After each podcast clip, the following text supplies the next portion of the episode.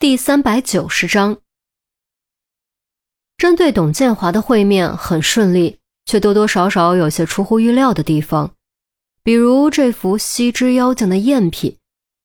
陈宏原以为董建华会一口咬定不知道，借此撇清关系，却没想到董建华居然连画带卷筒全都交了出来，而且董建华居然将卷筒随意扔在办公室的柜子旁。连藏起来的意思都没有，这究竟是真的满不在乎，还是以进为退，好让自己洗脱嫌疑呢？除此以外，董建华回答几个关键问题的时候，面部微表情都没有太大变化，眼神没有慌乱，眼睛也没有往左瞟。虽说董建华腰缠万贯，心态肯定和普通人不同，但他的表现还是很真实。要么他说的是真话，要么他就是表演大师。钟离和陈红都觉得董建华不像是表演大师，这一点从上次赵姬的案子就能看出来。论心态和城府，他都远远无法和郑怀清这只狐狸相比。那么问题来了，如果董建华不是梵高，为什么杜瑶瑶要将窃取的画作寄给董建华呢？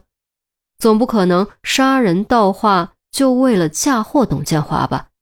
逻辑上根本就说不通。矛盾，无法解释的矛盾。再看洛飞流那边，同样存在无法解释的矛盾。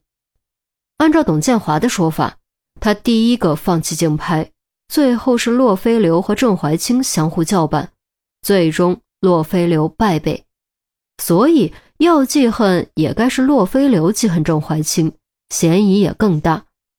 可问题是，假设洛飞流是梵高，他为什么会让杜瑶瑶将油画寄给董建华呢？要知道，当时他不可能知道油画是假的。杀死郑怀清，得到油画，理所应当用最快的速度送到自己手中，而不应该送到别人那里，尤其是董建华那里。否则，纵然他手段通天，也休想再拿回来。回警局的路上，陈红和钟离经过短暂的讨论，就陷入了长久的沉思。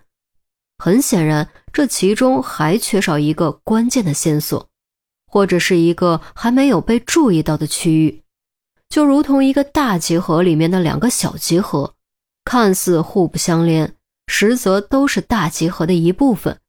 只要继续扩展，就必然会相互交汇。回到警局，陆明和孔玉德都还没有回来，陈红便找到孙红，想让他将赝品西之妖精装裱一下。孙红当即委婉拒绝，表示自己无能为力，并提议找专业人员进行装裱。钟离当即又想到了许亮，那天离开许亮家的时候。曾答应寻到真迹之后，请他观赏。虽说手中这幅是赝品，但相信许亮还是会很乐意看看。如果能从中看出几分门道，那就是意外之喜。陈红听后果断表示同意。看看时间还早，便拉上钟离，火速出发，赶往许亮的画廊。许亮的画廊有点远，开了四十七分钟的车才赶到。周围已经远远称不上繁华，不过若是追求宁静、远离喧嚣，或许是个不错的地段。画廊的位置倒是很好认，陈红和钟离很快找到地方，推门而入，正好看到许亮迎过来。两位好，两位好，这位是许亮，并不认识陈红。你好，我姓陈。陈红主动伸手。啊，陈警官好，那个你们说的那幅画呢？徐亮握手之后，眼睛立刻落在卷筒上，瞧那神情，显然期待已久。试验品。钟离郑重强调，将卷筒递了过去。哎，没事没事，赝品也是好的。徐亮赶紧接过，并没有立刻取出，而是道了声“跟我来”，便快步朝画室小跑。钟离和陈红跟在后面，同时欣赏墙上的各种画作。有写实的，有抽象的，有临摹名作，也有自己的原创作品。画风时而粗犷，如荒野上卷起沙暴的狂风；时而细腻，如江南女子温柔的呢喃。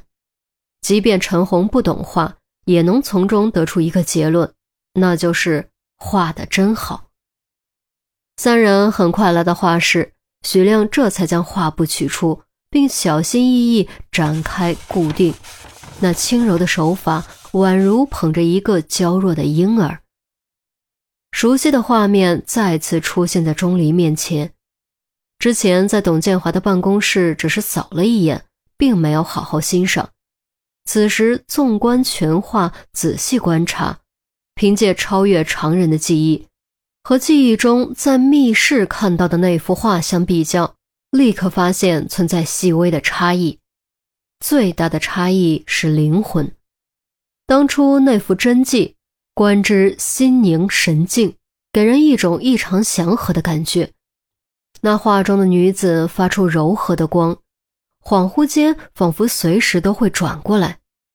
而眼前这幅赝品，虽然整体上复制的很到位，但只得其形不得其神。用句专业的话来说，那就是空有匠气，不见灵心。果然，许亮激动之后叹了口气。唉，画工真棒，能看出功力不浅，就是少了点味道。不过那毕竟是梵高的味道，不是谁都能画出来的。可以确定是赝品吧？保险起见，陈红还是多问了一句：“肯定是赝品，这一点毋庸置疑。其实只要了解梵高的画，一眼就能看出来。”徐亮点点头，说着，突然话锋一转。其实，单从画风上来看，和梵高的画风还是存在很大差异的。若非亲眼所见，我真不敢相信梵高竟然会画出这种风格。这有什么？大画家什么风格都能画吧？话是这么说没错，但真正伟大的画家肯定都有自己的风格，就如同名家书法一样，一看就知道出自谁手。所以，书画鉴定专家才能根据风格、笔法进行鉴定。哦，对了，还有雕刻、铸造、文风，有风格才能与众不同，让人记住。那梵高为什么要用这种画风画出这样一幅画呢？又为什么这幅画几乎不为人所知呢？钟离又问。对此，他还真有点想不明白。许亮没有立刻回答。注视着画中女子柔和到几乎发光的背影，沉默许久，才用感慨的语气喃喃地说：“爱情能改变一个人，或许这位女子就是梵高爱恋所系之人吧。”钟离闻言一怔，随即深有感悟似的点了点头：“爱情的确能改变一个人，对他如此，对于西如此。”对颜心爱亦是如此，只不过改变并不一定总是好的。爱是火焰，也是毒药，能令人坚强，也能让人疯狂。